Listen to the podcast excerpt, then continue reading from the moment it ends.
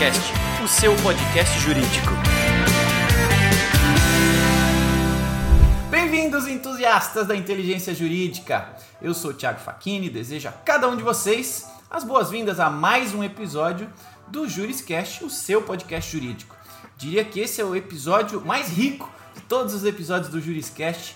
Para quem está nos assistindo aí no YouTube, vocês podem ver os nossos rostinhos e perceber que tem aqui um, um elenco, um time, uma seleção em tempo de Olimpíada, uma seleção de advogados de alto calibre. Então, é, para você que é novo aqui na audiência, para você que é antigo, lembrem-se que este episódio e todos os demais estão disponíveis aí nas plataformas de áudio digital como Spotify, Deezer, SoundCloud, Apple e Google Podcasts. E claro, no YouTube para você conseguir conhecer os nossos rostinhos, tá bom? É, o Dia do Advogado está chegando, inclusive é hoje, né? Estamos aqui celebrando o Dia do Advogado. Parabéns para todos os profissionais aí da área jurídica. Então hoje nós vamos conversar um pouquinho. Eu trouxe esse time aqui de especialistas para a gente falar sobre marketing jurídico. Então quero dar rapidamente as boas-vindas aqui aos meus convidados e em seguida eu já vou abrir a palavra para que eles se apresentem e deem aí seu oi para nossa audiência professor Alisson Santos, Dr. Irving Ribeiro, Gustavo Fuscaldo, Leonardo Sedaro. Estes são os convidados de hoje, advogados, produtores de conteúdo é, digital, né? executores aí de marketing jurídico no dia a dia, pessoas com muita cancha, muita experiência no tema para discutir com a gente. Então, muito obrigado por estarem aqui comigo, muito obrigado por estarem também é, juntos comigo num outro projeto, que é o projeto de embaixadores jurídicos. Muito obrigado por estarem ajudando aí a gente a disseminar e multiplicar conhecimento jurídico para essa nossa nação de advogados que precisa de mais e mais conhecimento para continuar evoluindo. Então, rapidamente aí, professor Alisson, seja muito bem-vindo. Olá, Tiago. Olá, Gustavo, Irving, doutor Leonardo. Mais uma vez aí, obrigado pelo convite, Tiago. E vamos juntos hoje trazer aí para essa audiência maravilhosa do Juricast. Um grande conteúdo. Tenho certeza que vai ser uma gravação muito interessante e rica em conteúdo. Legal. Obrigado. Doutor Irving, bem-vindo. Olá, pessoal. Muito obrigado pelo convite ao Tiago. É uma honra participar e tenho certeza que muito conteúdo pertinente e importante vai sair daqui hoje. Legal. Doutor Gustavo Fuscaldo, seja muito bem-vindo também. Olá pessoal, é sempre uma alegria participar é, de colóquios aí que celebram o Dia da Advocacia, um dia muito especial, um dia muito festivo para todos nós. É a melhor forma de festejar e celebrar a advocacia é exatamente propagando os valores. Então é uma alegria imensa estar aqui com vocês hoje. Legal. Por fim, doutor Leonardo Sedaro, bem-vindo ao Juriscast. Fala, Tiago, obrigado. Agradeço aí pelo convite. É, e fico honrado de dividir a bancada aqui com esse time de embaixadores jurídicos do ProJuris, meus amigos, eles que são a verdadeira referência, eu só sigo o, o passo deles aqui. Legal. Devidamente apresentados aí, então, se você quer conhecer um pouquinho mais sobre cada um desses profissionais que estão aqui, se você quer e deveria, tá? Fica aqui a primeira dica do dia, você deveria estar seguindo cada um deles nas redes sociais onde eles produzem conteúdo. Basta você acessar o endereço projuris.com.br barra embaixadores e descobrir qual a especialidade de cada um deles, que tipo de conteúdo eles estão produzindo neste momento nas redes sociais deles e, claro, segui-los, né? Você tem muito, muito, muito conteúdo legal para absorver gratuitamente com essa galera aqui que é top. Produzem muito conteúdo com muita recorrência e conteúdo para quem é da nossa área jurídica. Então, aproveitem. Legal? Bom, o tema do nosso papo hoje é marketing jurídico. Então, em algum nível, né, nós vivemos isso, né, fazemos isso, somos impactados por isso. E recentemente a gente teve uma discussão aí a respeito da atualização no, no provimento aí que fala da, do, do, do Código de Conduta e Ética do AB. Então acho que tem bastante coisa para a gente conversar, falar. Tá quase chegando aí a data de, de começar a valer essa atualização.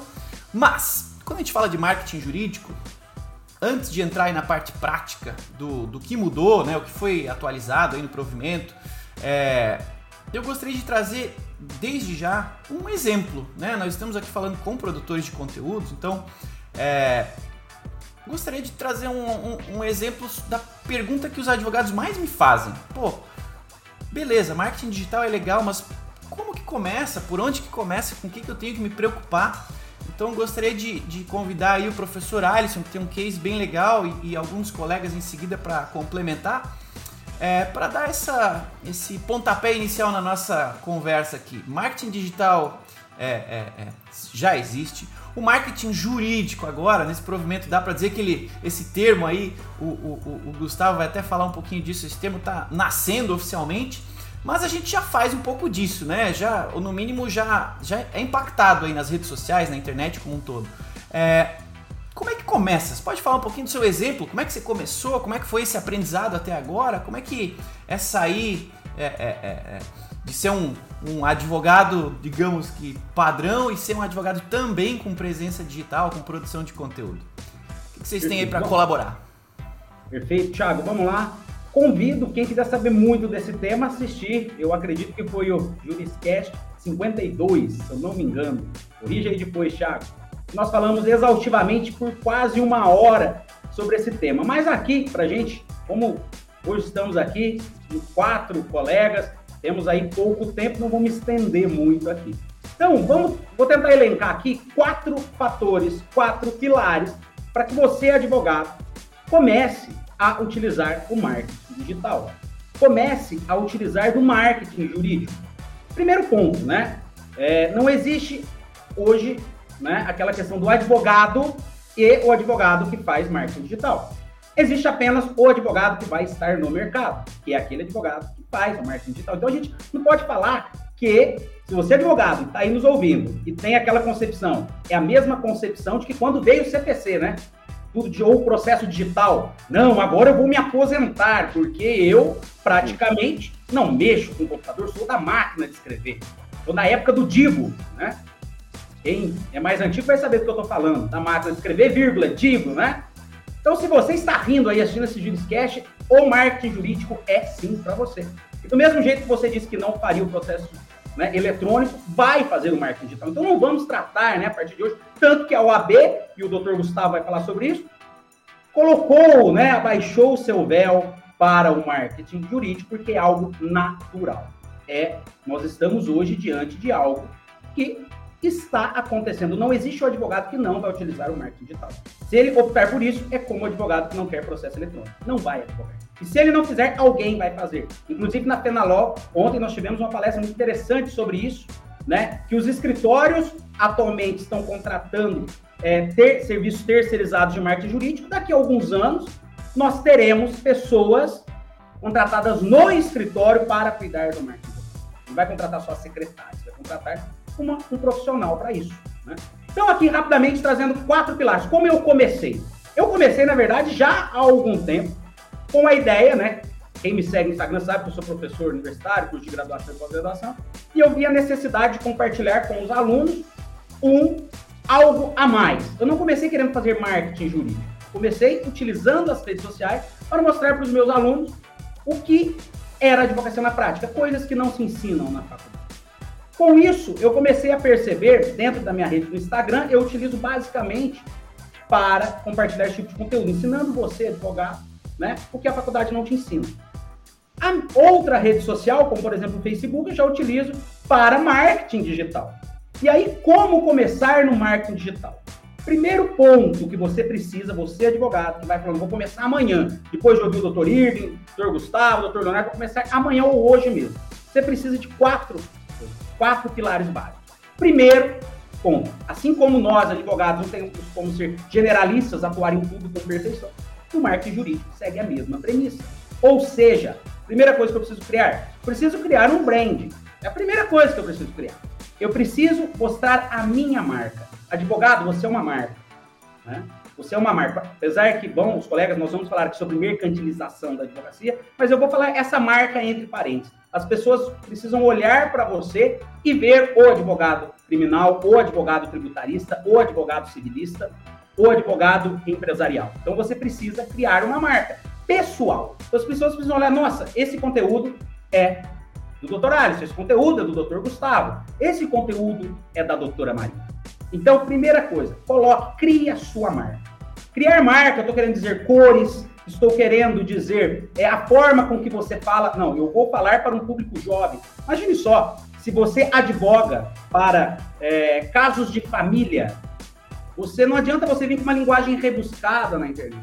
Agora, se você fala para empresários, se o seu foco é empresário, o empresário vendo você falar na internet, né, numa linguagem muito coloquial, talvez ele não te queira. Então, primeira coisa, você precisa se posicionar, criar o seu brand, fazer um estudo. Como você quer ser visto. O segundo ponto é você, criado isso, você vai direcionar as suas redes sociais. Detalhe. Toda, qual rede social eu devo estar? Em todas, porque você produz um conteúdo e replica em todas. É muito simples. Então, segundo ponto, primeiro, fazer um brand, criar aí a sua marca. Segundo ponto, se posicionar como autoridade. Se posicionar como autoridade não quer dizer que você precisa ser um especialista na área. Ah, eu tenho três pós-graduações, né? E eu não ponho nenhuma delas nas minhas redes sociais. Né? Eu tenho a questão do mestrado, que fiz, mas não tem necessidade disso. Ser autoridade no assunto quer dizer dominar o assunto. Seu cliente quer olhar para sua rede social e falar: opa, quando fala de penal, é aquilo que eu sempre brinco com o pessoal. Se eu falar agora sabão em pó, veio na sua cabeça, essa marca aí mesmo. Se eu falar para você cachaça, essa outra marca, nós vamos falar que não estamos né, ganhando nada com isso. Mas se eu te falar qualquer elemento, você vai lembrar. Então, a advocacia é a mesma coisa. Na sua cidade, eu falo, ninguém precisa ser um escritório que fatura 5 milhões, está no ranking dos maiores escritórios de advocacia. Se você, se as pessoas na sua cidade pensarem, advogado consumerista, fulano, nosso advogado criminal, Beltrano, assim como você pensou nessa marca, sabão em pó. Isso é ser autoridade. Como construir isso? Demonstrando conteúdo na internet. Uma das questões mais importantes do marketing, e já caminhando para as duas últimas, é qual é o diferencial do marketing de conteúdo, do marketing No marketing jurídico, você não vai expor a sua marca, você não expõe o seu conteúdo, é, o seu escritório. Você não está divulgando, ah, o escritório Alisson Santos Advogados possui tantos anos de experiência, aquela coisa dos anos 70, 10 anos no mercado. Não é isso, porque isso é proibido, é mercantilização. O marketing de conteúdo e o marketing jurídico digital, você vai, vai chamar o público, você vai atrair o público-alvo, porque você resolve o problema dele. E como você resolve o problema dele? Produzindo conteúdo naquilo que ele procura. Então imagine só, eu quero advogar para empresas que participam de licitação. Eu vou criar um conteúdo no meu Instagram, Alisson Advogado, que, e todos os dias postagens sobre licitações e contratos. Como fazer, como participar, como impugnar. Então você está dando de graça um conteúdo para o seu cliente. Ah, primeiro, tem gente que vai pensar, ah, mas se eu ensinar tudo para ele, ele não vai precisar de mim. Errado, ele vai porque não tem a carteira da OAB. E detalhe, já pesquisa na internet. O primeiro advogado que o cliente procura é o Dr. Google. Então, quando você dá o conteúdo para ele, ele está falando: olha como essa pessoa domina. Se ele domina, eu quero. Não está estampado. Quando nós vamos, ainda eu dei esse exemplo no Juriscast que nós gravamos. Se você vai levar a sua mãe para fazer uma cirurgia cardiovascular com risco de vida, você vai pesquisar quem é a pessoa. Agora imagine só você recebendo todos os dias um conteúdo de um cara falando sobre a cirurgia da rebimboca da parafuseta, você não entende nada de cirurgia do coração. Você vai falar, esse cara é bom, porque você não entende. Então, quanto mais conteúdo, conteúdo você posta, mais autoridade você se torna naquele ramo de atividade. Então, construir minha marca, demonstrei autoridade, eu vou fazer o quê? O terceiro ponto, produzir, produzir, produzir, produzir conteúdo. E seja um conteúdo por dia. Comente uma coisa na semana. Pegue o sábado, eu costumo falar, tire o sábado, duas horas no sábado, você consegue fazer 30 postagens. E deixa arquivado, porque durante a semana nós não temos uma equipe. Ah, eu não tenho uma equipe de marketing digital. Pare o sábado, antes de tomar aquela cervejinha, ou aqueles que não bebem, antes de comer aquela salada né, especial, você pega uma hora e cria postagem. Hoje existem diversos aplicativos auto-intuitivos para você criar facilmente diversos. Você não precisa dominar Corel Draw, Photoshop, nada disso. E o quarto item, que eu já encerrando aqui, é o mais importante. Jogue as regras do jogo. E essas regras do jogo nós vamos falar aqui hoje. Né? Esse Juscast é específico para falarmos sobre marketing jurídico. Então, jogar as regras do jogo é o principal. Porque se você faz um brand, você se posiciona como autoridade, se você começa a produzir muito conteúdo, vai acontecer, vai nascer atrás de você o seu maior inimigo aquele cara da máquina de escrever que não quer, que acha que você está captando ilegalmente clientes. E aí vai começar vir representações na UAB e você, em vez de ter tempo para produzir conteúdo, vai perder tempo é, respondendo representações. Então fique de olho nesse Juriscast até o fim, que você vai aprender as regras do jogo do marketing jurídico. Olha aí, ó, que exemplo de marketing, ó. Já fez um cliffhanger aí, já pegou a sua atenção para te segurar até o final desse episódio. É o bom de andar com, com gente inteligente, com professor é isso, eles dão aula, dão aula.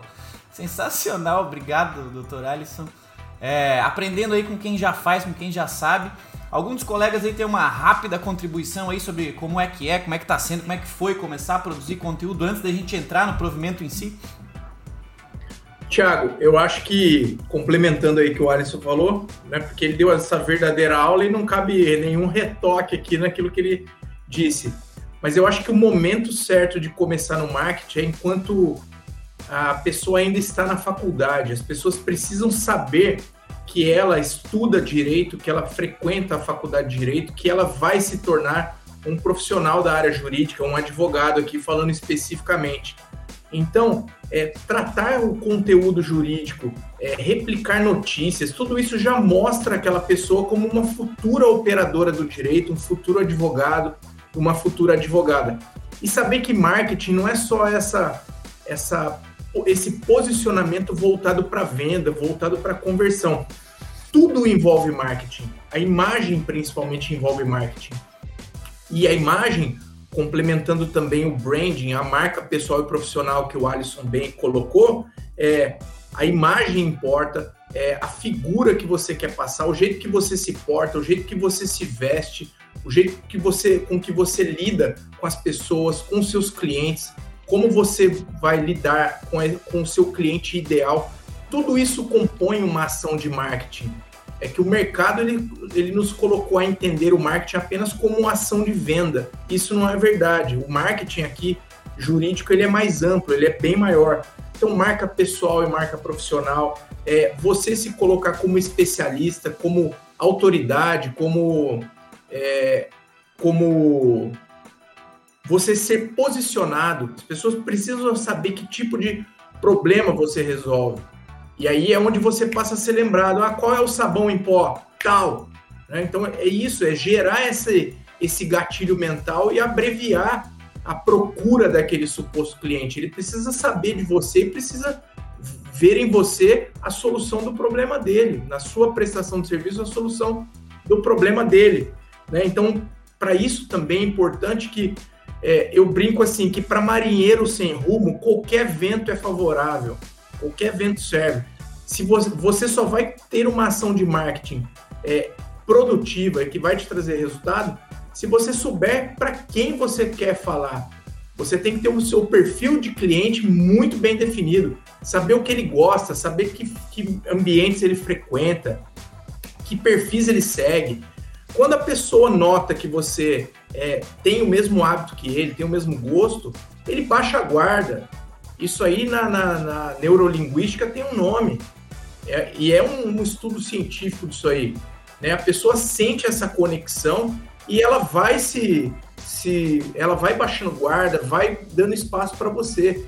Então, às vezes, é, você se, numa reunião, a pessoa fala alto, você começa a falar alto. Se a pessoa fala alto, você fala um pouco, você fala, se fala baixo, você fala baixo. Se ela colocar a mão no queixo, você coloca a mão no queixo não para fazer uma cópia, uma caricatura do seu cliente, mas para estabelecer essa conexão. Uma vez que essa conexão é estabelecida, é muito mais fácil se vender qualquer produto, qualquer serviço para esse cliente. Então, tudo isso eu acho que são componentes do marketing e especificamente aqui do marketing jurídico, que é o que nós vamos tratar nesse podcast. Sensacional, concordo. Como profissional de marketing, né? É, Marketing é repetição.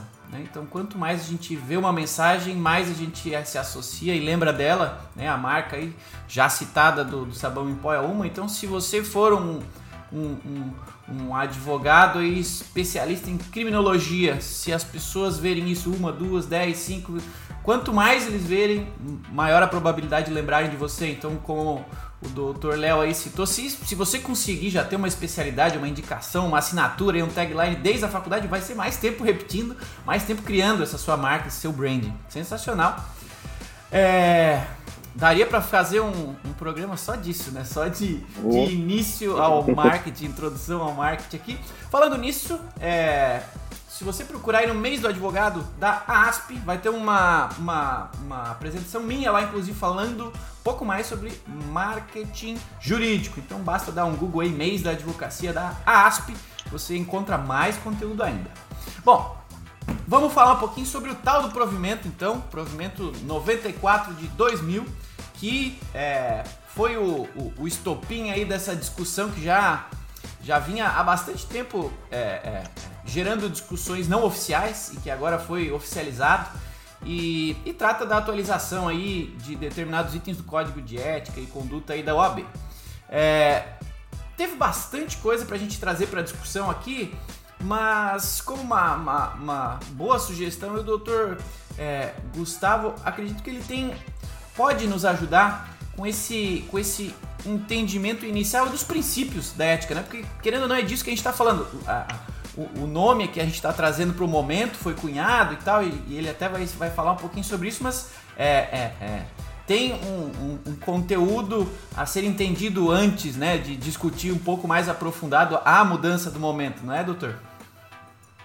Com certeza, Faquinha. Agora você sabe que dar palavra para o advogado é complicado, né? Depois você tem que puxar de volta e retomar a palavra. Olha, é um exercício hercúleo.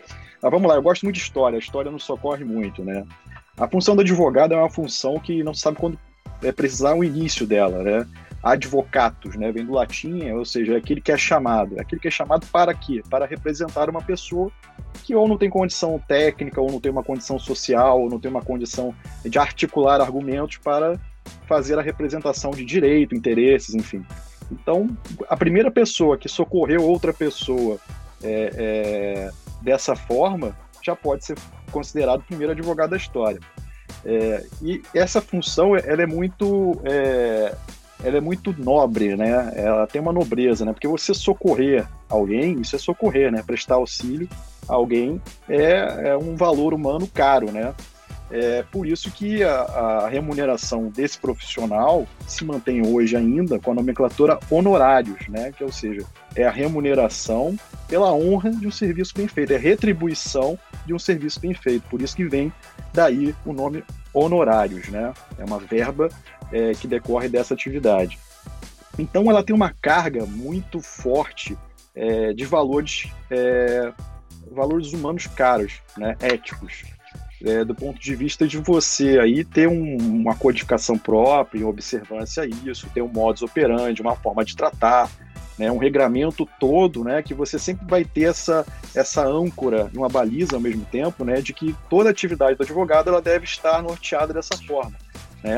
No seu exercício profissional, ele deve ser ético, ele deve ser ético com o colega, ele deve ser ético com a outra parte, ele deve ser ético com os agentes públicos que tocam as, as, as atividades que ele faz a representação do interesse do cliente, né? ou em causa própria também, que pode ocorrer. É, então você tem todo essa, essa, esse balizamento que a gente chama no marco legal. Né? Na evolução do tempo, ele foi sofrendo atualizações, mas você verifica que ainda se funda dessa forma, ou seja, o advogado tem que se nortear pela ética. E ao mesmo tempo, por ter essa carga de nobreza, ele não pode é, poluir essa atividade do ponto de vista de monetizar, né? Estou fazendo pelo dinheiro. Ora, não é tão romântico assim, mas também ao mesmo tempo não é tão altruísta. Então você tem que achar um ponto de equilíbrio, né? As pessoas precisam ter sua subsistência de forma digna. Então você tem que atuar e prestigiar esses princípios aí é, que vem no tempo sofrendo atualizações. Né? Então um dos, um dos pilares que você tem é, de freio e contrapeso né, dessa atividade é não mercância, não captação ilegal de cliente, porque o objetivo não é ser uma atividade é, é, societária, empresarial, né, com fim. Logicamente vai acabar, né, é, por questão de remuneração, tendo que se constituir de alguma forma essa remuneração e se manter como honorário, mas assim, é uma trava que a gente tem e isso nos diferencia, por exemplo, de outras atividades que existem no mercado. Né? Só que o que acontece hoje, né? Aquele tribuno, aquele advogado que se destacava no contexto social como bom orador, que encantava as pessoas, né? Que, que só o cara de falar assim, pô, você não sabia nem se aquilo estava sendo é, é, verdadeiro ou não. Só de, de ouvir a pessoa falar, você fala, pô, esse cara tem razão. Essa figura mudou. Já começa daí. Hoje, é, os julgamentos não são mais presenciais, ainda mais agora nesse momento de pandemia. A gente verificou uma transformação digital significativa. A nossa sociedade, de uma forma geral, passa por uma grande mudança. Então, aquele tribuno que a gente verificava né, é, um bom tempo atrás, hoje ele é um cara que propaga conteúdos. E onde ele está propagando conteúdos? Onde ele está mostrando o valor dele? Né? É nas redes sociais. Então, esse canal hoje, né, inclusive a sustentação oral hoje acaba sendo, de certa forma, num ambiente virtual então, você verifica hoje bons profissionais, bons advogados, pessoas aptas a representar interesses, articular defesas, nesses ambientes. Então, é, quando você propaga esse tipo de conteúdo, você se revela uma pessoa apta a representar o interesse das pessoas. Então você verifica que em todo o marco legal, em sua evolução histórica, ele prestigia exatamente isso: produção de conteúdo de forma informativa. Por quê? Aí vem um outro pilar, que é a, a Ordem dos Advogados do Brasil ela se funda o quê? Na propagação dos valores e culturas jurídicas. Então, quando você fica dentro desse campo semântico todo de fortalecer a cultura jurídica, aprimorar a cultura jurídica, você vai ter toda uma instituição é, de regulamentação de classe a seu favor, porque você está indo de encontro ao que todo mundo quer. Porque a classe tem que aprimorar também, não só o advogado. Olha que interessante a classe toda tem que ascender de forma homogênea. Então, todos nós, como advogados, também temos dever de prestar auxílio a um colega nosso para o aprimoramento pessoal dele. É aquela figura do advogado mais antigo que passava para o advogado mais novo.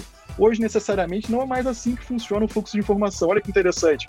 Hoje, o advogado mais novo tem mais chances de ajudar um advogado mais antigo, porque o tempo hoje é outro aquela prática que se tinha de ir ao fórum, conversar com o secretário, conversar com o juiz, conversar com o escrevente, isso já está se perdendo no tempo. Hoje a gente tem um balcão virtual.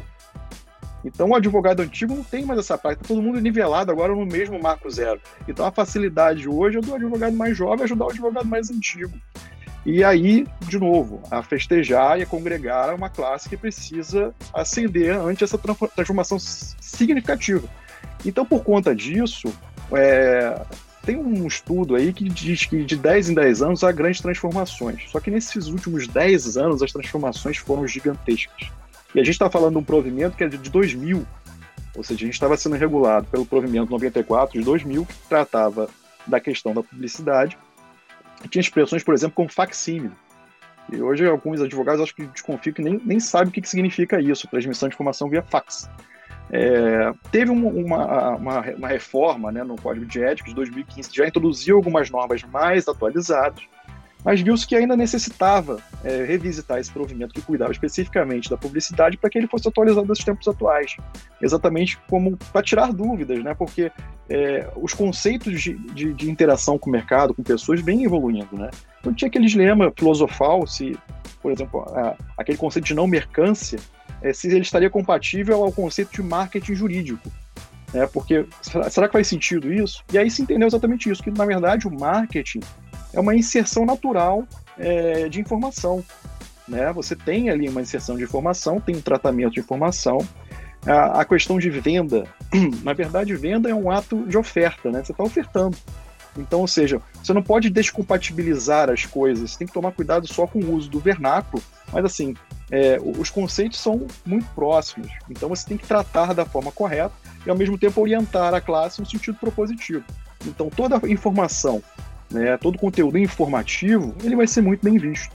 Então um advogado que ele vai atua nichado no segmento de família, que ele atue às vezes auxiliando os outros advogados, outros colegas, é, do ponto de vista de ajudar nessa transformação digital, no uso dessas ferramentas, é, ele vai estar exatamente é, é, nesse ponto ajudando toda uma classe.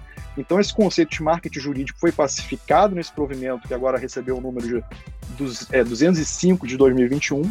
Né? Ele foi publicado no dia 21 de julho. Tem uma vacatio legis aí de 30 dias, e aí, salvo o melhor juízo, ele deve entrar em vigor lá para o dia 23 de agosto. Então, ou seja, foi um tempo aí da gente discutindo esses assuntos e tratando, entendendo até vendo se faz sentido, né? Já buscando a operacionalização desses institutos, buscando casos práticos, exatamente para ver conformidade.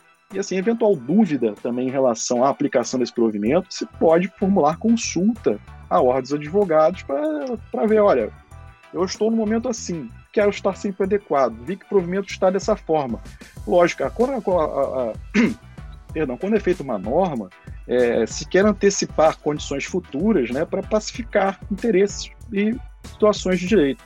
Mas, obviamente, você não consegue exaurir ali todas as informações necessárias para orientar as pessoas.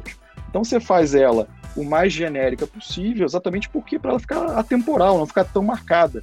Né? Então, assim, independente do processo decenal, de, de mínimo decenal de revisitar esses institutos e esses provimentos, é, é, importante que eles também fiquem assim para que eles possam ser operacionalizados eventualmente a casos específicos é, se socorrer. No meu, é, é, é na minha leitura do provimento, assim, eu acho que ele vem muito formatado a isso. Ele, ele ajuda na produção de conteúdo, a quem de fato entrega conteúdo.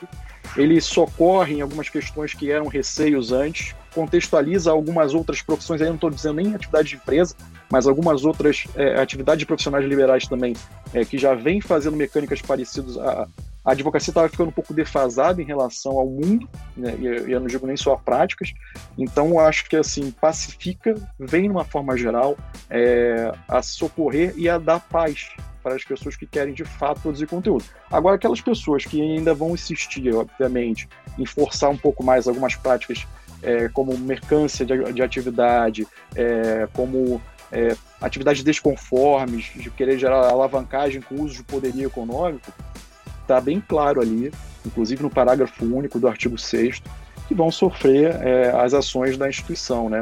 E aí a gente vai discutindo aos poucos, ponto a ponto, porque assim, ele é curto, mas ele tem alta densidade informativa. Mas numa primeira análise já digo que ele vem é, com muito boa intenção e com muito boa assertividade, é, tanto do ponto de vista formal quanto do ponto de vista material. Show de bola. Eu encontro bastante gente que, por conta aqui do Juriscast, acaba me perguntando sobre marketing jurídico e, e por consequência, eu também encontro muita gente que tem medo do, do, do termo marketing jurídico, tem medo de, de fazer qualquer tipo de comunicação justamente por um não entendimento, ou um entendimento limitado é, do código de ética, talvez por também não entender o que é e o que não é, né?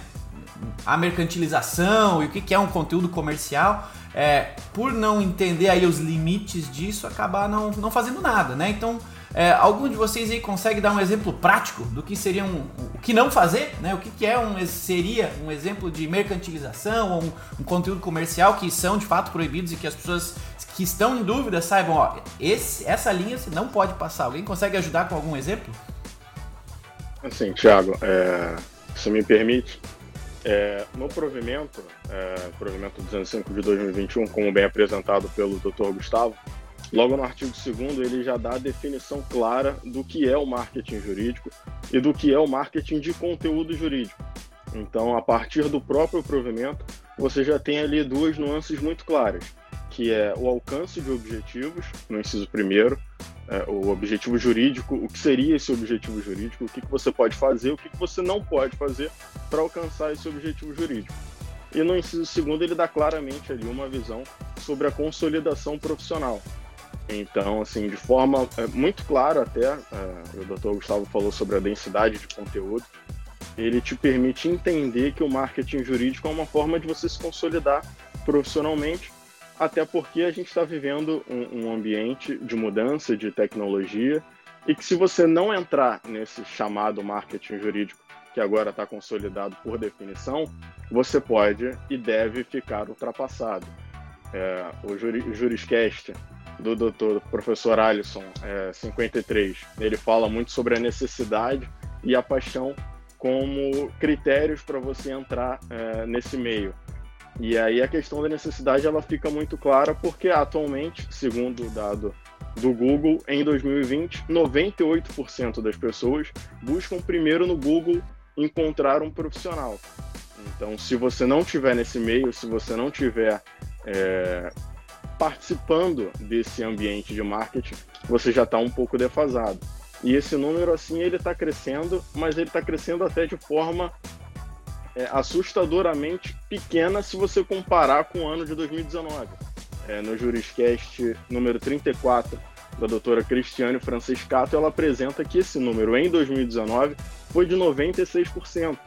Então, em 2020, 98%, talvez em 2021 esse número vai ser de 100%. Então, as pessoas estão buscando primeiro o profissional no, no Google, para citar o, o exemplo que a gente mais conhece. E aí o que o código já trata como não fazer, o que você não deve fazer, é tratar a advocacia de forma mercantil. É você oferecer o seu serviço como uma venda pura e simples. Por exemplo, você anunciar o seu serviço, ah, se você fez isso, me procura que eu vou resolver o seu problema. Não. Por exemplo, o conteúdo que a gente faz, através inclusive do projeto Embaixadores Jurídicos com a Projuris, e todos aqui estamos participando, é, é de fomentar a indicação a uma resolução de um problema. Existe um problema, essa é a melhor forma de resolvê-lo, e aí quando a pessoa entende é, que você está qualificado para resolver aquele problema, para tratar sobre aquele problema, para te informar sobre o problema e a solução, automaticamente a pessoa já vai entender que você tem uma consolidação profissional muito forte com relação àquele tema, aquele nicho de mercado que o Dr. Leonardo Sedaro também nos passou. Então, o objetivo daquela pessoa ele vai ser alcançado. Então, está muito claro o provimento, o que, que você pode, o que, que você não pode fazer. E a OAB ela já fornecia diferentes informações, distintas informações a respeito dessa temática. Tiago, vamos lá. Posso só fazer uma contribuição bem rápida? Claro, vamos lá. É, até mesmo por questões práticas mesmo, né? Às vezes o ouvinte Juriscast vai estar falando, nossa, mas será que eu posso fazer isso? Será que eu posso fazer assado? Pessoal, nós somos todos advogados. A nossa vida é interpretar, fazemos isso todos os dias. Sabemos interpretar para o bem ou para o mal. Né? Mas o muito interessante que o Dr. Iver nos trouxe foi essa questão de é, a OAB veda mercantilização. A única diferença, na minha opinião, que o que nós faz, a OAB continuou proibindo o advogado de fazer aquilo que ele faria fora da internet, agora na internet. Como assim? Vamos lá, basta pegar o artigo 3 do provimento. Né? Então, rapidamente, eu vou até pegar aqui, eu separei ele para ler, para a gente só fazer rapidamente aqui é uma questão prática. Imagine só, eu, Alisson, jovem advogado, comecei a advogar agora, né? Não vou nem pegar os advogados antigos, né? Porque vamos dizer assim que os antigos não erram. Vamos começar assim, vamos falar que nós já estamos há quase uma década, outros mais de uma década, não erramos. Mas você, jovem advogado, porque você era estagiário até ontem, então vamos jogar a culpa em você. Imagine só que você vai começar agora a advogar e, de, como você era estagiário, já está acostumado com o erro, então vamos te ensinar aqui algumas coisas. Por exemplo, fazer o que, que o artigo 3 nos traz? Fazer referência, mesmo que indireta, a valores de honorários e formas de pagamento cobrados pelo profissional. Imagine só você está lá, você viu uma matéria e abrindo um parênteses, o doutor Irving nos colocou, e é a pura verdade, e o marketing é muito isso, muitas vezes a pessoa não sabe que ela precisa de você. Esse talvez seja o maior segredo do marketing jurídico. Muitas pessoas nem sabem que existe uma tese firmada no STF que a execução fiscal, por exemplo, não pode ter né, o índice no IPCA e tem que ser na Selic. E a pessoa olha e fala, não, eu devo de fato o tributo, então eu tenho que pagar. Ou às vezes o advogado, a pessoa chega lá e não sabe que tem que se aplicar a Selic em vez do IPCA, já tem um julgado recente. O que, que é informação? Você mostra esse conteúdo na internet são duas formas de mostrar. Imagine só, a publicidade que você não pode fazer. O STF, olha, vou fazer uma live amanhã sobre o, S, é, sobre o recente julgado do STF no caso de é, da alíquota para atualização monetária. Aí entra, todas as pessoas te seguem. Vocês viram, inclusive, o nosso escritório, o que é proibido. Aí você faz a live, permitido? Permitido. Falou sobre o julgado? Permitido? Permitido. É, na live, você explicou que a tese e tal, o que, que mudou, explicou o que pode ser feito, qual ação pode ser ajuizada. Posso falar? Posso. Por que, que eu não posso? Olha, o nosso escritório, inclusive, possui vários cases de sucesso. Ajuizamos mais de 100 ações e conseguimos trazer para os nossos. Isso não pode. Nesse caso, está lá específico no artigo 3. Né? E aí, você não pode Inclusive, o nosso escritório, caso você tenha, vai cobrar X% de honorário, ou o mínimo da tabela do AB, o máximo, não pode. Né? Você não pode também, e aí entra uma questão muito séria que muitas pessoas até me chamam às vezes no Instagram, quando a gente fala em autoridade, né? A autoridade é algo que a pessoa reconhece em você. Não é algo que você impõe para a pessoa. Muitas vezes a pessoa coloca lá, é, Alisson Santos, especialista em direito espacial. O título de especialista é um título conferido. Né? Então, se você não tem uma especialização em direito espacial, né? eu não posso colocar nas minhas redes sociais que eu sou especialista. Ah, não, mas eu tenho é, uma especialização. Eu sou especialista porque eu atuo nisso há muitos anos. Não, você não é especialista. Então, isso é vedado também no marketing jurídico. Lembre-se, a autoridade não é aquilo que você impõe, mas é aquilo que as pessoas reconhecem em você. Tá bom? E, para finalizar aí bem rápido, o que a gente não pode, né? Tá ali a questão de expressões de alto engrandecimento e também, da mesma forma que a gente não pode distribuir brindes, cartões de visita, né, materiais de forma indiscriminada, que também está lá como proibido, nós não podemos também começar a distribuir brindes online de forma indiscriminada. Aí você vai me perguntar, professor, posso fazer um e-book? Sim, um e-book informativo, sim. Mas brindes, olha, não, eu vou. Brinde que dê conotação que sempre lembre de você, conotação de mercantilização, é. A gente tem que tomar muito cuidado, porque como bem colocado pelo Dr. Gustavo, é algo muito novo, algo que a gente vai evoluindo. E detalhe, o Dr. Gustavo nos colocou um ponto muito importante que a, o provimento também nos traz, que foi criado pela OAB Federal, né, um órgão consultivo. Tá? Nós temos um órgão consultivo. Então, tem dúvidas? Entre em contato. Detalhe, as seccionais da OAB também vão poder criar comitê. Então, se você é um advogado aí da sua cidade, já comece a demonstrar a sua autoridade. Procure o presidente da OAB, cidade, monte um comitê, vá criar grupos de estudo. Isso sim te dá autoridade, não o fato de se auto-intitular especialista em determinada área, o que é terminantemente proibido e pode acabar aí com a tua carreira. Uma besteira. A gente já viu vários casos de escândalo, pessoas que faturaram aí na internet milhões porque se colocavam como especialistas, vendiam determinadas coisas, depois fracasso e isso ficou na televisão queimando o profissional. Alonguei, mas já parei. legal, legal. É, o tema ele é complexo mesmo. Vamos até rapidinho abrir a palavra aí pro Dr. Gustavo, em seguida o Dr. Léo, que pediram a palavra aí sobre o tema. Acho que querem complementar algo? Sim, sim. É, é até um princípio importante, né? é um princípio tão óbvio, que, mas às vezes o óbvio precisa ser dito. É, esse provimento ele também consagrou de forma muito clara o princípio da verdade. Né? E o que, que é isso? Né? Foi o que o, o professor Alisson falou agora. O cara não pode dizer que ele é especialista se ele não tem um título para dar lastro para aquilo que ele está dizendo, que isso é uma informação falsa. E aí tem várias repercussões em cima disso, tanto cíveis quanto administrativas na OAB, quanto até criminais. Né?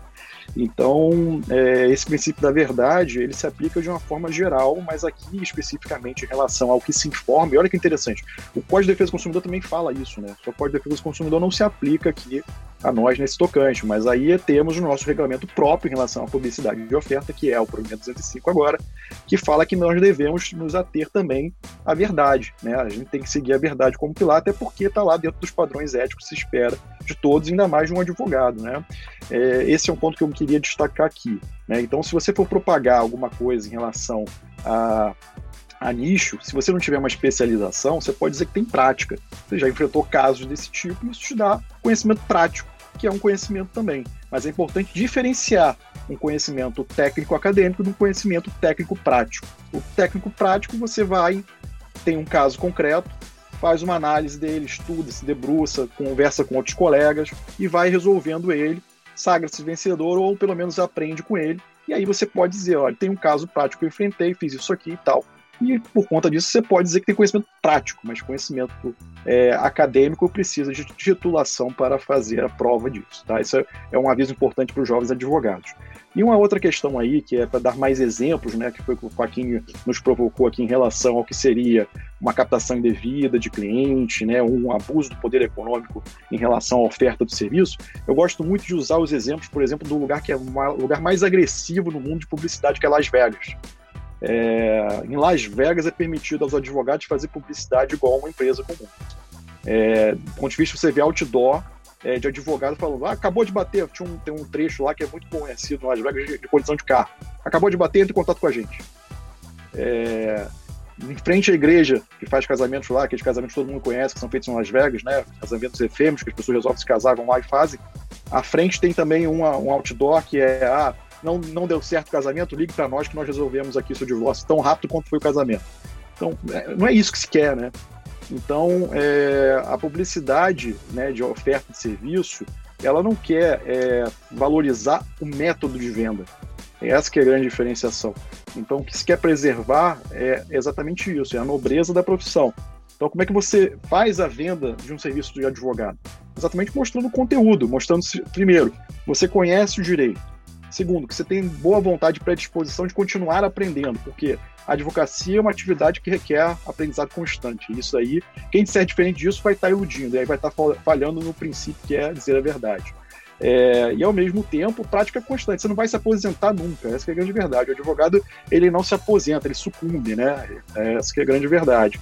Então você vai ter que ficar nessa mecânica de se atualizar constantemente buscando e ao mesmo tempo vai se fazendo conhecido na classe. Né? A classe faz exatamente isso. Você vai referendar os outros colegas, né? Então há, há muito disso, né? Do advogado ser indicado por outro colega de especialidade. Como é que funciona isso hoje? funciona como funcionava antes, mas também agora temos um outro canal que é nas redes sociais. Então é muito comum você ver lives de advogados, né? E é permitido, o novo provimento, inclusive, está expresso nesse sentido, que é permitido.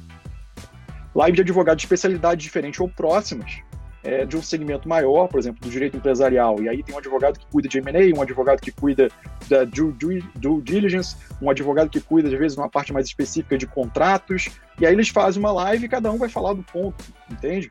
por exemplo, advogados de família se juntam para falar, às vezes, de contrato de namoro, união estável, cada um com sua especialidade. Então, é, isso é muito positivo.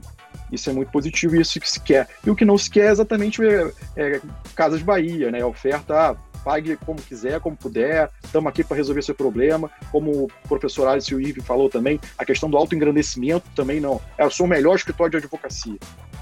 Por exemplo, é, os rankings. Podem dizer quem é melhor? Pode, porque eles fizeram uma metodologia, analisarem um terceiro que está fazendo uma análise disso. Agora, um escritório ou um advogado se dizer, é, se autoafirmar, auto, se autorreferenciar o melhor é muito complicado. E do ponto de vista administrativo, pode inclusive sofrer uma sanção nesse ponto. Né?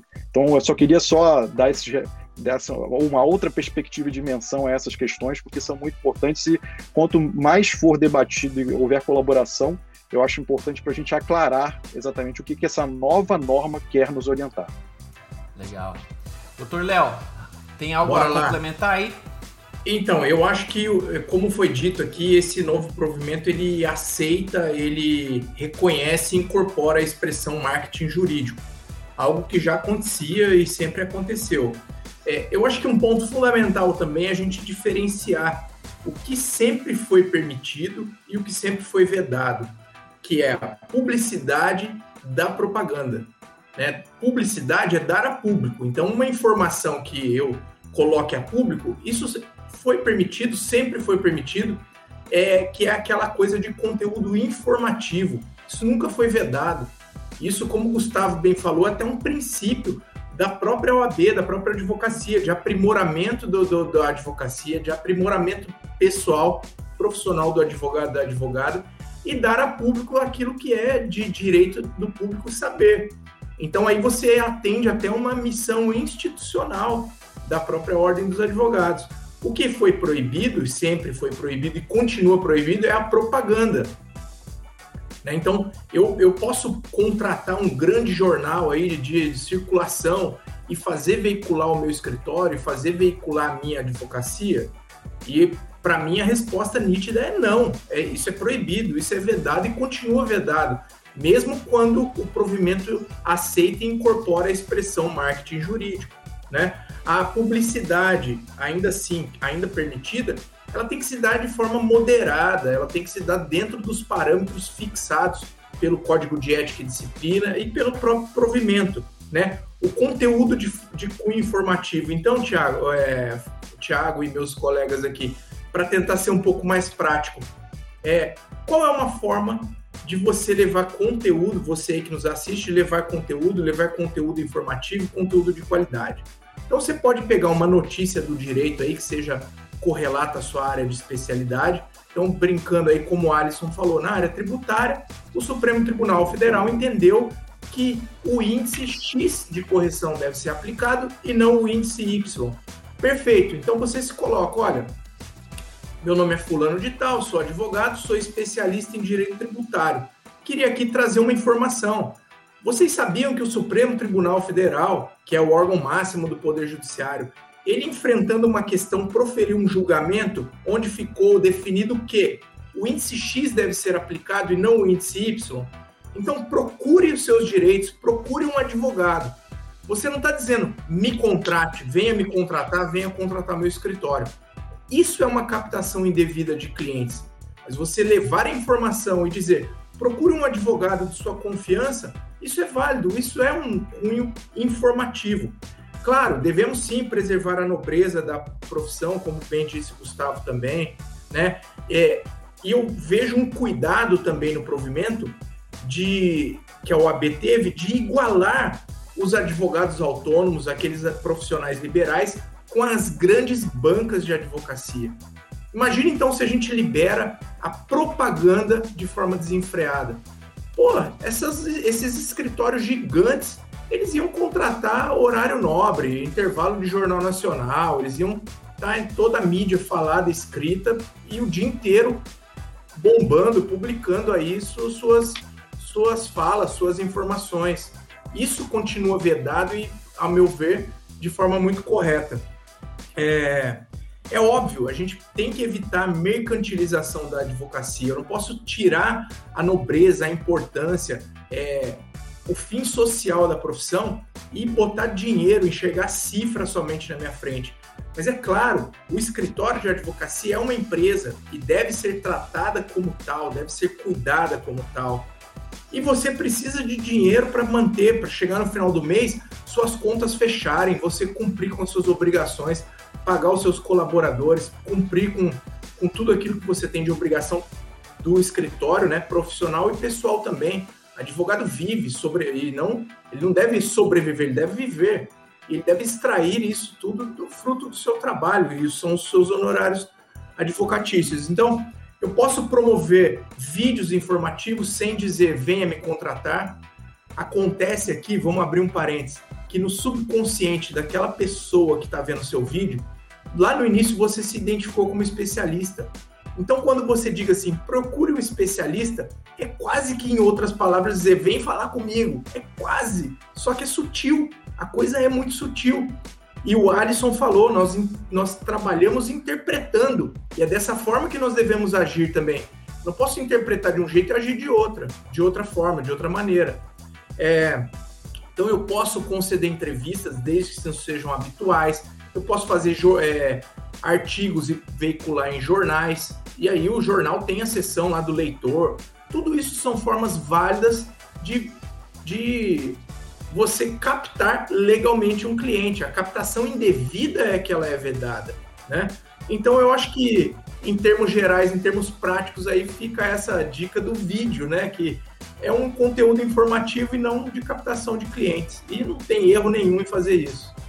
Show de bola! Por conta aí da, do papo ser bom, nosso tempo está quase terminando aqui, então eu vou cometer um crime. Eu vou pedir para vocês responderem de forma sucinta, tá? e vamos ver quem consegue.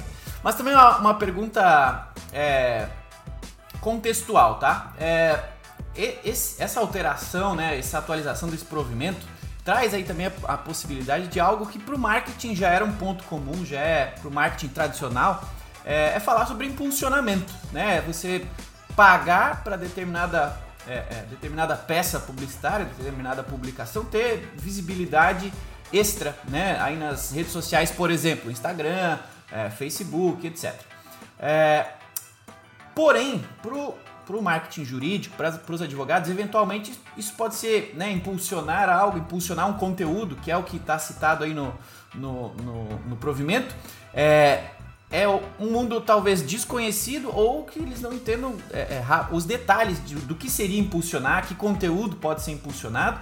E acima de tudo, eu quero trazer agora a pergunta para vocês: é quem conseguiria resumir o que, que é esse impulsionamento de conteúdo? E se alguém puder trazer é, uma, uma, um exemplo prático de. Tem algum de vocês que já está fazendo isso, que já está preparado para fazer isso assim que for, for liberado? Ou vocês pretendem contratar um especialista, pretendem absorver esse conhecimento? O que, que vocês é, é, é, é têm a, a, indicar e recomendar é, com base na experiência e expectativa de vocês neste momento? Então eu vou calcular dois minutinhos para quem quiser falar aí. Vamos lá, cada um, dois minutos. Opa, vou, vou, vou inaugurar aqui o desafio. É, é, importante dizer que ele, ele dá o direito de se fazer isso, né? Ele dirime dizendo que é permitido, só que ele faz uma ressalva, e a ressalva é bem importante. A ostensividade disso, ou seja, você pode, mas tem que ser guardado o que a razoabilidade e proporcionalidade, ou seja, conceitos jurídicos subjetivos de autoindagação. O que, que se quer dizer com isso? Não, o, o, Leonardo falou, né?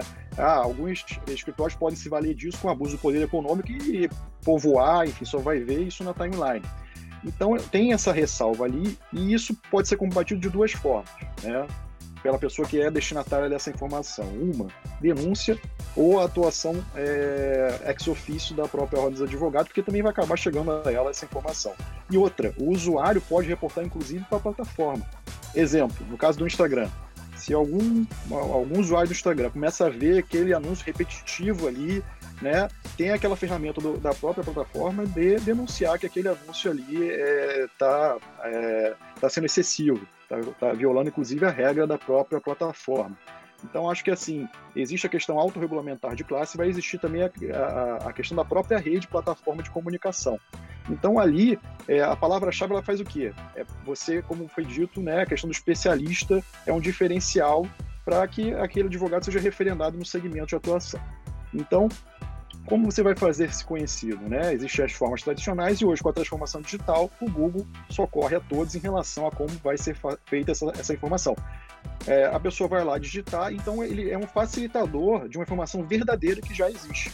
Ele só vai facilitar a consulta do usuário para acessar a sua informação. Então, assim, a grosso modo, em apertada síntese, é isso que esse provimento quer fazer dá paz de espírito a dizer é possível fazer, mas ao mesmo tempo ressalvar, olha, há que se observar a razoabilidade, a proporcionalidade de se fazer isso.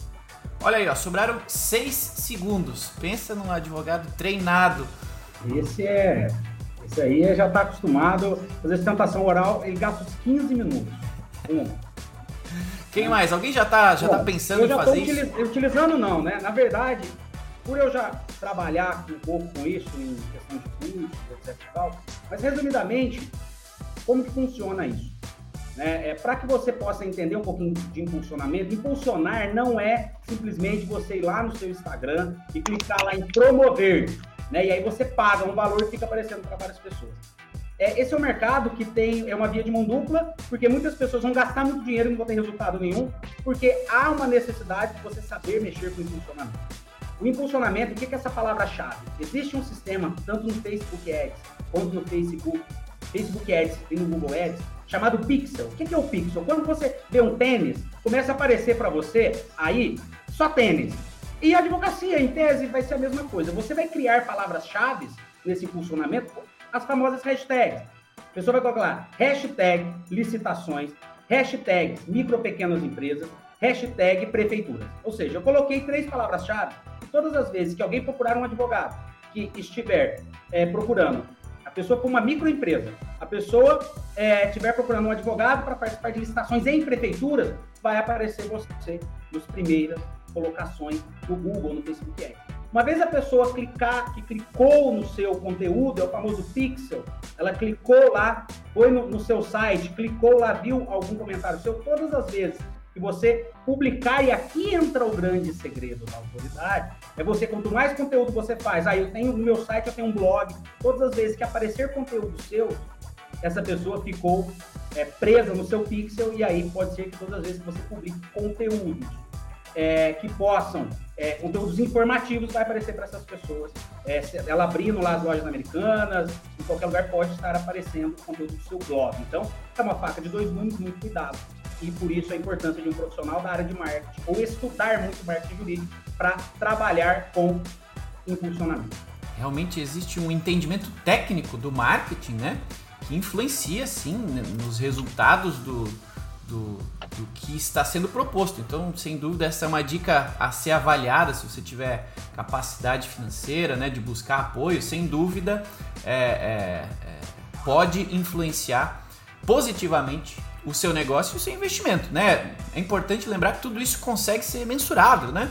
Então, assim, quando a gente fala de marketing jurídico, a gente nem, nem falou aqui, não dá mais tempo, dá para fazer um outro papo só sobre isso, sobre como mensurar os resultados do marketing que você tem feito, né? Como que isso está se transformando em negócio, por mais que você não mercantilize, em algum nível isso volta, né? Você pode aí é, é, buscar nos episódios anteriores, o episódio com o Dr. Alisson, a gente falou sobre isso, sobre como mensurar. É, esta, é, esta sugestão técnica é, é, um dos jeitos de comprovar que o que você está fazendo está gerando um resultado, está gerando negócio, está gerando uma, um retorno financeiro do tempo, que né, mínimo o tempo que você está investindo nisso. Então é um universo super legal para a gente continuar estudando. Em breve é, vai ter vai ter mais novidades aí e, e, sem dúvida fazendo a gente aprende, né? Acho que muita gente também tem medo de dar o primeiro passo e tá aqui comprovado que pô custa, claro, um pouquinho de, de tutano pensar um pouco na, no, no que a gente vai fazer, pensar no público que vai consumir o nosso conteúdo, mas não é um, um, um mundo, um, um, bicho de sete cabeças. É algo que é possível de fazer, porque o mais importante você já tem, que é o conhecimento, que é a experiência prática, a experiência que você acumulou ou está acumulando aí na sua carreira. Então, é, sem dúvida, é, é, é algo que pode e deve ser discutido e considerado para todos. Tem um mercado aí gigante para todos nós. Tiago, último apontamento aqui. Claro. Só para que isso fique muito claro que com a nova advocacia, que é essa advocacia que está chegando, o gasto com marketing jurídico deve ser colocado na sua planilha, assim como a internet, assim como a sua secretária, porque isso é agora uma nova linha lá da sua fatura de gasto. Você quer crescer e continuar na advocacia. Não tem como nenhum advogado hoje viver sem internet. Então, fature lá, vou gastar 100 reais por mês investindo em cursos, para depois aprender a fazer um funcionamento. Então, fica aí a dica. Sensacional. É, agradeço. Opa! Eu acho que a grande mudança, né? A gente falou aqui do provimento que ele aceitou e incorporou o marketing jurídico, mas eu acho que a grande chave, a grande mudança do provimento é a possibilidade de fazer esses posts patrocinados aí, de impulsionar o conteúdo, né? Na minha opinião é essa. É, então, eu tenho uma experiência para trazer aqui também e justificar essa minha fala que, eu, que como o Alisson falou, você tem que abrir aí um tópico a mais nas suas despesas, o marketing jurídico, e você deve ter um, na minha opinião, a, é, contratar um profissional apto é, a fazer isso por você. Por quê? Na minha atividade de mentoria para jovens advogados, eu já fiz impulsionamento, eu já fiz, já promovi captação de lead. Então eu tinha um e-book e eu ofertava o e-book, falava, ó, troca comigo, me dá seu e-mail que eu te dou o e-book. Informativo, ok. Já captei de forma orgânica 600 leads de forma orgânica. Beleza.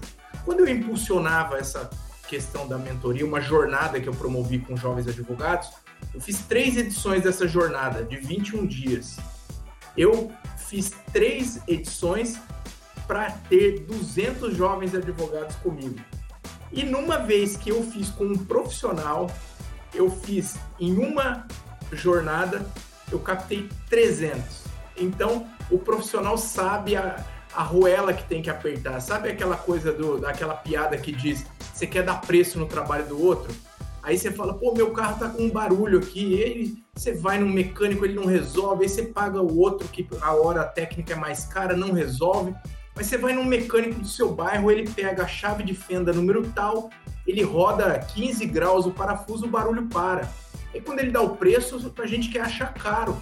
Não adianta a gente saber. Se a gente não sabe fazer, a gente tem que valorizar o trabalho de outro profissional. Então eu recomendo aí quem puder que se valha da assessoria de um profissional para poder veicular aí os seus posts patrocinados e impulsionados. E eu acho que a gente tem que ter em mente também aquilo que a gente considera como uma propaganda abusiva, porque nós somos consumidores também.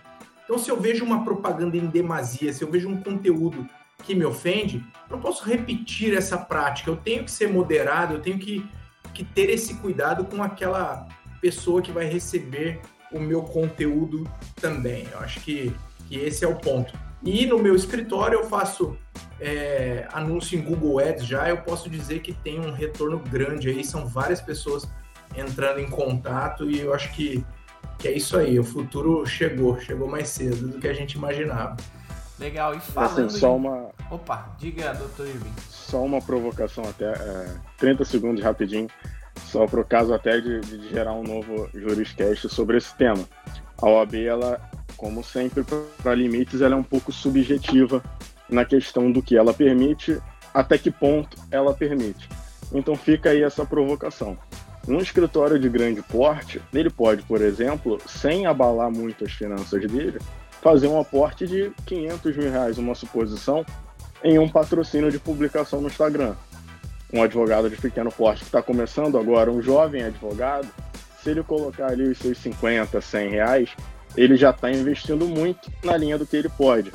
Então, ficou um parâmetro um pouco desigual nessa questão de limite de moderação de descrição que a OAB infelizmente não impôs. Então fica essa provocação aí do que pode e do que não pode ser permitido e os limites para essa permissão de patrocínio. Botou mais, mais uma discussão no tema. Ah, agora, só para fechar, pode? Vai, rápido, rapidíssimo. Estourou o tempo já. Eu acho que aí vai ser o grande desafio de inteligência, mais do que dinheiro. Porque é, colaborar com profissionais aptos, você vai ter um grande desafio aí de gerar soluções exatamente que equilibrem. Porque o que acontece? Hoje, o grande advogado, os grandes, as grandes bancas e o pequeno ou a jovem advocacia, eles estão no mesmo patamar, porque ambos vão ter um perfil numa rede social. Acho que todos partem do mesmo ponto. Agora, o grande diferencial é geração de conteúdo e engajamento. Aí é que vai ser a grande virada. Porque, assim, a publicidade vai ser inteligência no final. Pode ser dinheiro? Pode, mas foi que eu, acho que o Alisson falou e eu acho que o Léo também falou, falou aqui. Não adianta nada se você não for assertivo na aplicação disso.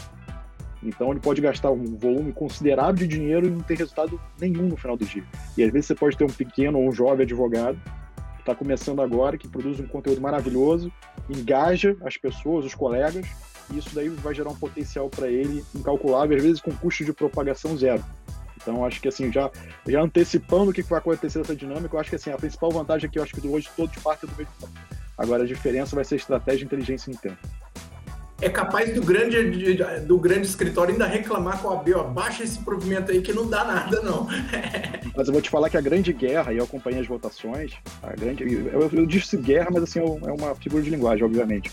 Mas assim, os debates foram muito acalorados exatamente pelo receio disso, né?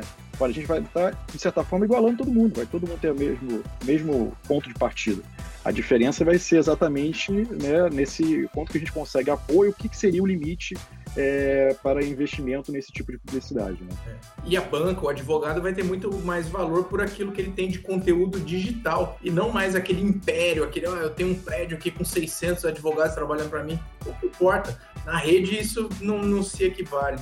Que está vedado pelo parágrafo único do artigo 6 né? Agora isso aí está tá bem claro. Legal. Vou cortar a discussão aqui, porque senão a gente não para. A gente faz já a emenda o segundo episódio, já vamos falar dos, dos limites ou não. É, mas a mensagem mais legal disso aqui é, meus amigos, a gente está falando sobre marketing jurídico. É, a gente falou sobre alguns detalhes, mas o mais legal é que você pode ver isso aqui na prática. Você pode ver o marketing jurídico acontecendo, fazendo o quê? Seguindo essas personalidades que aqui estão. Eu, logicamente, Thiago Facchini, arroba Thiago Facchini aí nas redes sociais, em especial o Juriscast, né, no Spotify, nos demais canais de áudio estão aí disponíveis. Passamos de 100 mil ouvidas já, muito obrigado a cada um de vocês.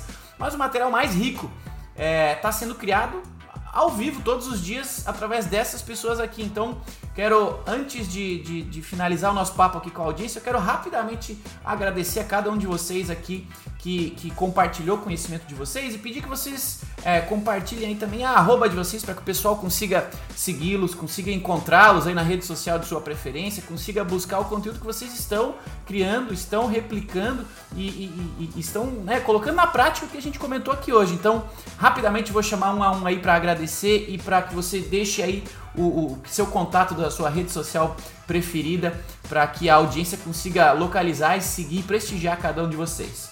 Professor Alisson Santos, de acordo com a ordem da apresentação, muito obrigado por ter colaborado aqui com a gente. Como é que o pessoal te encontra? Bom, Thiago, muito obrigado. Thiago, obrigado a todos os colegas que compartilharam aqui desse debate, foi bem divertido. Né? Isso é o mais importante. A comunicação, ela não tem que ser com juridiquês. Né? Estamos aqui um papo. O cara que está com certeza ouvindo esse podcast aqui em qualquer lugar, então ele fique gostoso, né? Me perdoem pelas brincadeiras, caso não tenham gostado, mas a ideia é tentar ser o mais lúdico possível. Vamos deixar é, a solenidade para os tribunais. É, muito obrigado a todos os ouvintes. Quem quiser ainda curtir um pouquinho mais de conteúdo sobre tudo aquilo que eu costumo sempre falar. Meu perfil do Instagram é aquilo que você não aprende na faculdade. Vou deixar os conteúdos jurídicos para o Dr. Gustavo, Dr. Irving, Dr. Leonardo, que trazem conteúdos, Dr. Irving Penal vai poder falar, Dr. Gustavo, conteúdos excelentes. O meu, eu quero te ensinar na prática como desenvolver inteligência emocional para advogados, desenvolver hard skills, soft skills. Então, me procura lá no Instagram, arroba professor, underline, Alisson com dois L's e um S, Santos. Vamos lá que a gente vai batendo bastante papo, aprender muita coisa junto. Obrigado, Thiago. Obrigado a todos mais uma vez pela santa paciência de estar ouvindo essa pessoa por mais uma vez. Legal. Obrigado, doutor Alisson. Doutor Irving Ribeiro, muito obrigado também por ter compartilhado seu conhecimento e como que o pessoal lhe encontra e qual a sua especialidade. Nada, eu que agradeço o convite. Obrigado também ao doutor Gustavo, doutor Leonardo, doutor Alisson e Thiago por encabeçar esse projeto grandioso. Eu sou advogado criminalista, então o meu conteúdo, é, mais precisamente no Instagram, é o arroba Ribeiro, e eu forneço conteúdos mais práticos de situações, de o que você pode enfrentar. É, enfim, tá tudo lá no, no meu Instagram. Um abraço a todos. Legal, obrigado. Doutor Gustavo, muito obrigado. Como é que a gente te encontra aí na internet? Olha, muito, quem agradece sou eu, porque assim foi um momento muito agradável aqui de troca de ideias, informações. Assim, aprendi bastante aqui hoje. Estou é, instigado a gente continuar com essas conversas assim para os próximos assim. Essa bancada é uma bancada até maior, né? Que a tendência é crescer esse grupo aqui. A gente está tá vendo que está crescendo. É, eu uso mais a, a, o Instagram, né? E assim eu compartilho mais informações de tecnologia e inovação, não só aplicadas ao direito, e algumas reflexões também. Então, quem quiser me seguir lá, trocar uma ideia, acompanhar uma visão um pouco mais diferenciada, é só seguir, será muito bem-vindo. Obrigado. Isso aí, arroba Gustavo Fuscaldo, é isso? Isso, arroba Gustavo Fuscaldo. Legal. Obrigado, doutor Léo. Muito obrigado. Como é que o pessoal te encontra na internet? Ô, Tiago, eu que agradeço aí você pela oportunidade, agradeço, agradeço o Ivo, o Gustavo, o professor Alisson Santos pela conversa, pelo bate-papo. Como bem colocou o Alisson, foi muito mais um bate-papo do que algo é, carregado aí, algo jurídico. É, eu também estou no Instagram, arroba Cedaro, e com mentoria para jovens advogados. Então eu quero pegar o jovem advogado pela mão, ter por ele aquele carinho que um pai tem por um filho, ensinar aí os passos que ele deve dar em direção ao seu sucesso profissional, à sua realização. Então, como identificar aí é, o perfil do seu cliente ideal, como saber se posicionar nessa nova era da advocacia, como ter essa relação com seus clientes, como atender, enfim, o dia a dia aí de, de, de um jovem advogado empreendedor é comigo aqui, arroba Léo Cedaro. Obrigado. Sensacional, não puderam estar aqui com a gente a doutora Alessandra Bussato, o doutor André Alves Carneiro, a doutora Paula Chang Rodrigues e o doutor Rafael Gonçalves, que também, junto com todos nós, são embaixadores jurídicos pró-júris, que são o que? Advogados comprometidos em disseminar conhecimento, compartilhar conhecimento. Então, é, eu sou arroba Thiago Facchini, quero agradecer a cada um de vocês, doutores aí, que compartilharam seu conhecimento com a gente. Quero agradecer em, em em igual tamanho aos entusiastas aí da inteligência jurídica, nossa audiência, que nos acompanharam até o final de mais um episódio do Juriscast. Compartilhe esse episódio aí com seus colegas, com quem está querendo entender um pouco mais sobre marketing jurídico. Sigam nós todos aí nas redes sociais. Sensacional. É, na próximo episódio eu aposto que vai ter mais gente aqui, vai ter colaboração, vai ser super legal. Obrigado então a todos vocês. Nos vemos no próximo episódio do Juriscast, o seu podcast jurídico. Tchau! Você ouviu o Juriscast, produção e oferecimento da ProJuris, líder no desenvolvimento de software jurídico para departamentos jurídicos de grandes empresas e escritórios de advocacia. Conheça mais em projuris.com.br.